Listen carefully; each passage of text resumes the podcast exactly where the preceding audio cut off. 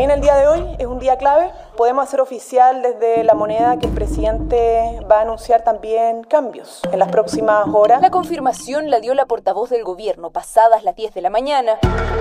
El tercer cambio de gabinete del gobierno del presidente Gabriel Boric se realizó el miércoles pasado, pero las cosas comenzaron a moverse el viernes, cuando la pieza más dura y más simbólica del cuerpo de ministros terminó por caer. Giorgio Jackson renunció antes del fin de semana argumentando que su nombre se había transformado para la oposición en una excusa para no avanzar en las reformas propuestas por el gobierno. Este miércoles, el presidente no solo nombró a la reemplazante de Jackson en el Ministerio de Desarrollo Social, la hasta entonces ministra de Bienes Nacionales Javiera Toro del Partido Comunes, también hizo modificaciones en otras cuatro carteras. En el Ministerio de Educación, removió al cuestionado Marco Antonio Ávila, de Revolución Democrática, quien había sorteado una acusación constitucional hace unas semanas. En su reemplazo, designó al hasta entonces subsecretario de Desarrollo Regional Nicolás Cataldo, la nueva estrella en ascenso del Partido Comunista que ya tiene el Ministerio del Trabajo y de Sexpress. En el Ministerio de las Culturas, Jaime de Aguirre salió tras solo cinco meses en el cargo y fue reemplazado por la actriz Carolina Arredondo. En el Ministerio de Minería, la radical Marcela Hernando fue reemplazada por la también radical Aurora Williams, quien ya había ocupado ese cargo en el segundo gobierno de Michelle Bachelet. En bienes nacionales quedó la única representante de Revolución Democrática en el gabinete, la periodista Marcela Sandoval.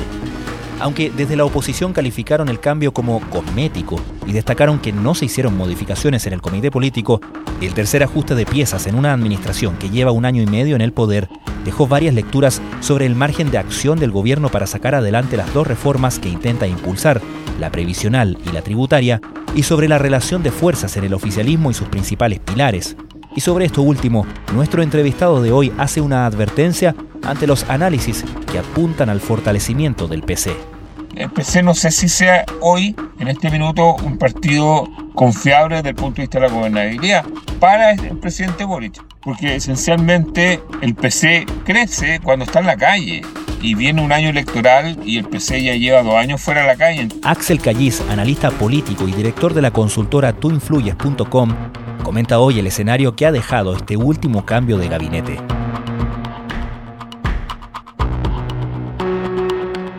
Desde la redacción de la tercera, esto es Crónica Estéreo. Cada historia tiene un sonido. Soy Francisco Aravena. Es viernes 18 de agosto. Primero partamos por constatar que el principal cambio del gabinete fue el viernes y no el miércoles pasado, ¿no? Absolutamente. Yo creo que ese fue el cambio político y, y significativo.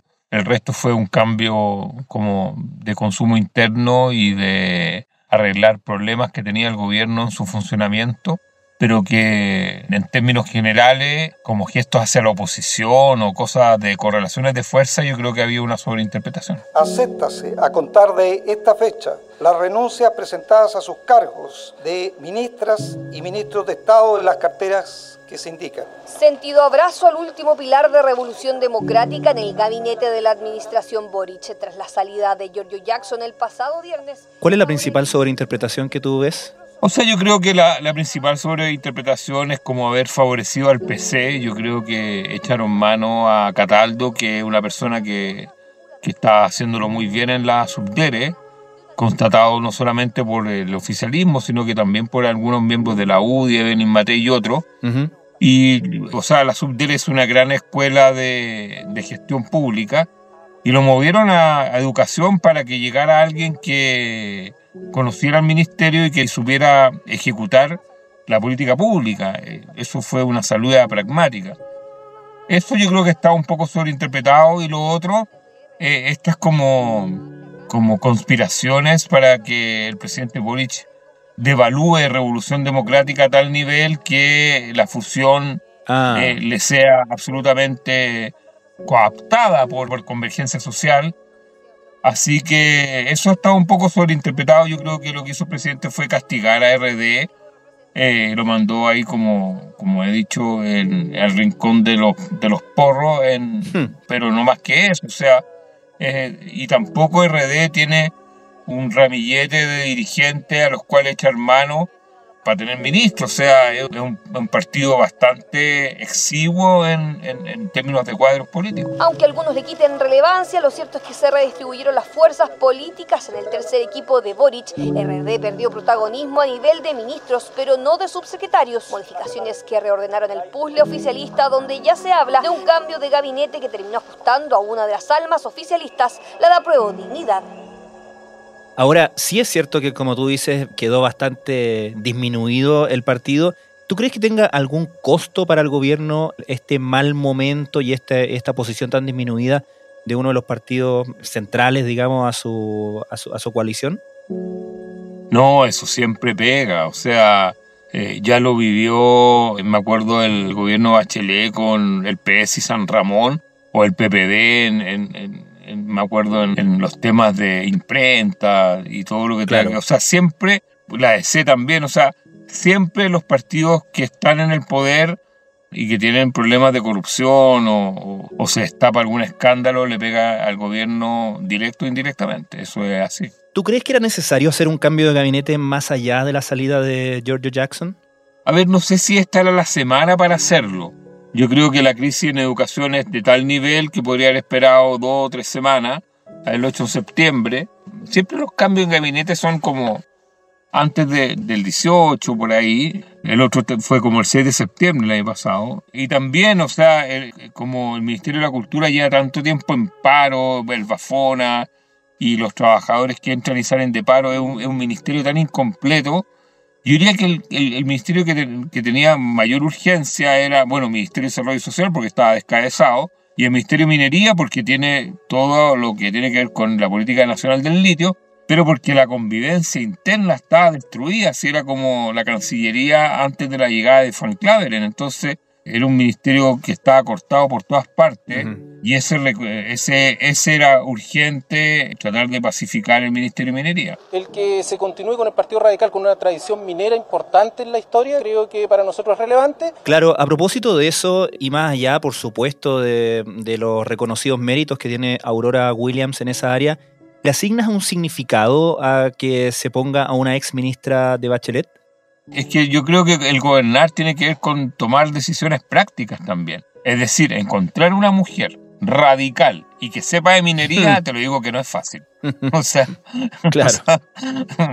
yo no sé si hay otra, para ser sincero. Entonces, yo creo que Aurora Williams le solucionó un problema porque tener esos tres atributos es algo escaso en, en el mundo del Partido Radical, sobre todo hoy en día. Ahora, uno ve que a fin de cuentas, y no sé si estás de acuerdo con esto, el gobierno está firmándose en pilares de partidos más bien tradicionales, ¿no? El, el, PC por una parte, el PS o el llamado socialismo democrático. ¿Tú lo ves así? O sea, yo creo que siempre en un gobierno hay un eje. Durante todos los gobiernos la concertación fue el eje PSDC y durante eh, los gobiernos de Peñera fue el eje RN-UDI, o sea, ahí funcionaba. Más bien la UDI pro Piñera y Renovación Nacional pro Piñera. O sea, siempre hay un eje. Y yo creo que el, en este caso, el gobierno de Gabriel Boric, el eje es una, por un lado, el PS, y por otro, yo creo que es el PC, o había sido el PC hasta, yo creo que hasta la convención. Yo tengo dudas que siga siendo el PC porque tal vez sea convergencia social hoy en día que el partido del presidente o que Convergencia Social tiene, porque el PC yo creo que está en una situación en el gobierno de decisiones, o sea, está mirando lo que sucede en, el Consejo Constitucional, está mirando lo que sucede con la reforma, está mirando lo que sucede con los trabajadores y sus paros, con el colegio de profesores. Es decir, el, el, PC no sé si sea hoy, en este minuto, un partido confiable desde el punto de vista de la gobernabilidad hmm. para el presidente Boric, porque esencialmente el PC crece cuando está en la calle y viene un año electoral y el PC ya lleva dos años fuera de la calle, entonces eso de una u otra forma le va a pasar la cuenta y el PC decrece cuando se encierra. Y ya lo vivimos con la nueva mayoría. Me parece que es preocupante que un miembro del Partido Comunista tome las riendas de la educación en nuestro país. Me parece extremadamente preocupante la posición del diputado Cerda. El problema es que es comunista, es decir, hay una palabra para eso, se llama anticomunismo. Y lo que están haciendo no es analizar la trayectoria de Nicolás Cataldo, que fue un excelente subsecretario de Educación y un excelente subsecretario de Desarrollo Regional. Dicen, vamos a preguntar a los chinos si les gusta un comunista. Esos 50 años de golpe de Estado me parece una cuestión bastante delicada. Quizás un hito que, que, tenga que ver con eso y quería preguntarte en sí mismo cuánta importancia política de trascendencia para el gobierno le asignas a el hito de la conmemoración de los 50 años del golpe que también ha estado o estuvo en, en el análisis a la hora de la salida de Jaime de Aguirre. Yo creo que los 50 años pasaron de ser un gran hito para el gobierno a transformarse en un problema para el gobierno. Y yo creo que hoy en día está bien disminuido y está eh, llegando como a su mínima expresión. Al final va a ser un día, pero yo creo que en el imaginario del gobierno y las fuerzas que estaban ahí, yo creo que el año pasado se enarbolaban algunas fantasías bastante elocuentes y, grandes para conmemorar los 50 años. Yo creo que eh, había incluso eh, alguna, algunas cuentas que decían que se podía modificar la correlación de fuerzas cultural. Yo creo que termina bien acorralado esa, esa conmemoración porque la derecha está muy fuerte en este minuto. Viene saliendo una elección donde el Partido Republicano ganó y por lo tanto el gobierno va a tener que hacer lo que pueda con respecto a, a, esta situación de septiembre, porque ya vimos que con el tema Harpa, por ejemplo, claro. la derecha saltó de inmediato y todos esos temas que, que, son como de unir a la derecha, el gobierno tiene que poner atención, sobre todo en un estado de correlación de fuerza, de ser un gobierno minoritario. Chile Vamos ha dicho públicamente, no es un secreto, que mañana le va a volver a representar la molestia por las palabras del presidente de la República respecto de Sergio Nofre Jarpa. ¿Qué cree usted que se debiera contestar frente a ese emplazamiento que se le va a hacer mañana al mandatario? Claro, en ese sentido, y justamente a propósito del, del tema Jarpa, ¿Crees tú que el, presidente en ese sentido cae como en la tentación un poco de, de, hablarle a su electorado en momentos en que al mismo tiempo está tratando de buscar entendimientos con la oposición? Mira, los presidentes se pueden dar gustos. El punto es que ¿cuándo se los pueden dar? O sea, voy a poner un ejemplo. Los indultos no tenía para qué hacerlo en el primer año de gobierno. O sea, podía indultar seis meses antes de irse y, o cinco meses antes de irse, como lo han hecho otros presidentes o podría haber tomado decisiones difíciles con otras circunstancias. Yo creo que el presidente tiene que medir bien lo que espera sacar en términos de negociación con la derecha y los gustitos que se puede dar. Pero aparte de eso, lo que ha quedado bastante constatado, yo diría que a partir de septiembre del año pasado y después de la elección de mayo, es que el 30% que apoya, el 32, 28, 33% que apoya a Boric, en fin, bastante duro e ideologizado. Entonces, uh -huh. no sé si requiera de tantos gestos como otros, otros públicos o otros electorados en otras circunstancias de gobierno. Así que yo creo que este, este, este 30% puede resistir una conmemoración a lo mejor menos significativa y menos testimonial de lo que se está, eh, se está esperando hacer. Es el tercer cambio de gabinete que hace Gabriel Boric en poco menos de año y medio. Esta vez removió a los ministros de Educación, Minería, Bienes Nacionales y Cultura del país. Agradezco a todos los partidos que conforman la alianza de gobierno por su comprensión a los cambios que siempre es difícil, su resiliencia y su confianza en el gobierno y en mí en particular. Es cierto, ha costado cuajar a veces las querellas generacionales o declaraciones desafortunadas de uno u otro han mermado las confianzas. Pero es hora de dejar todo aquello atrás y avanzar juntos con mayor cohesión y unidad política. Estás escuchando Crónica Estéreo, el podcast diario de la tercera. Hoy, el analista político Axel Callis comenta el estado de las cosas para el gobierno tras su tercer cambio de gabinete.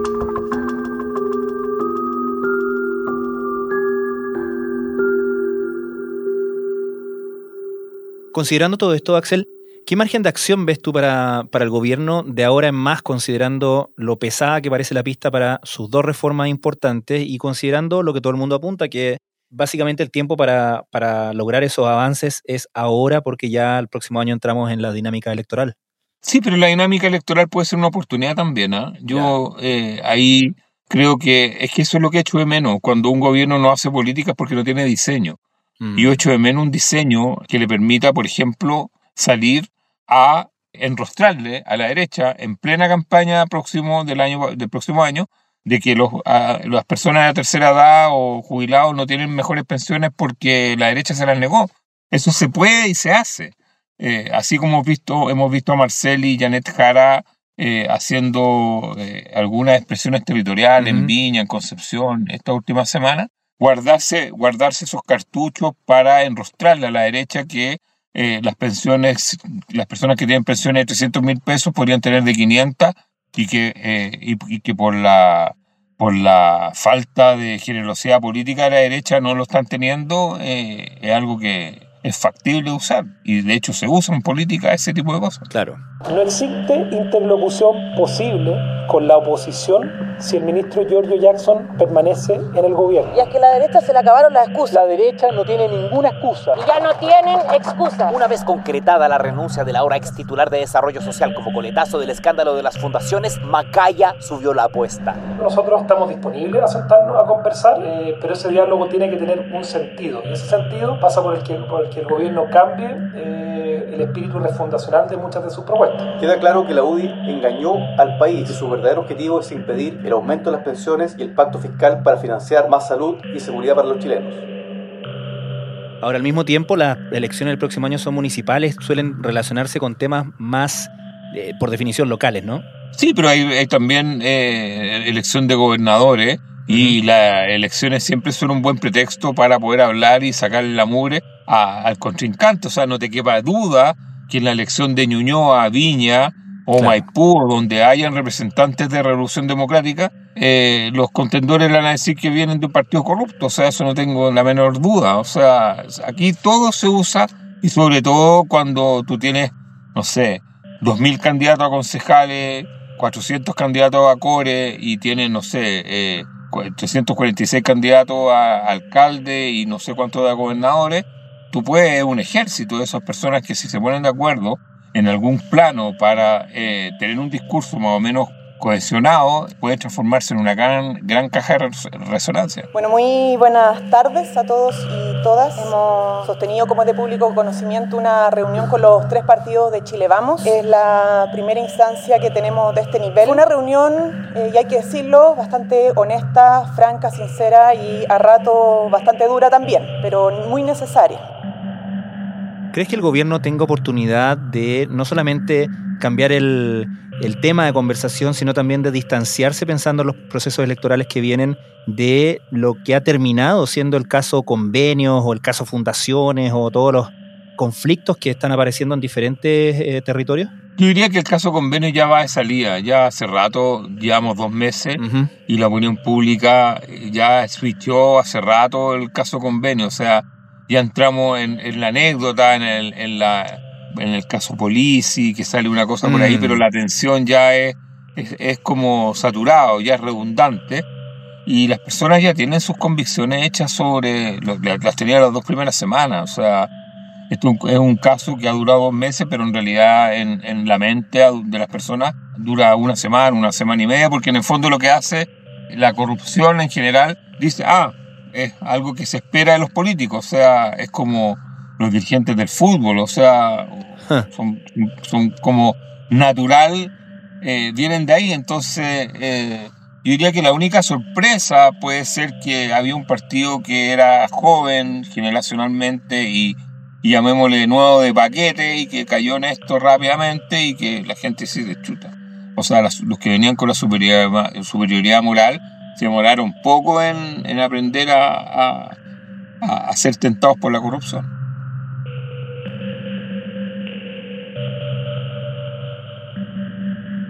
Axel Callis, muchísimas gracias por esta conversación. Un abrazo, chao.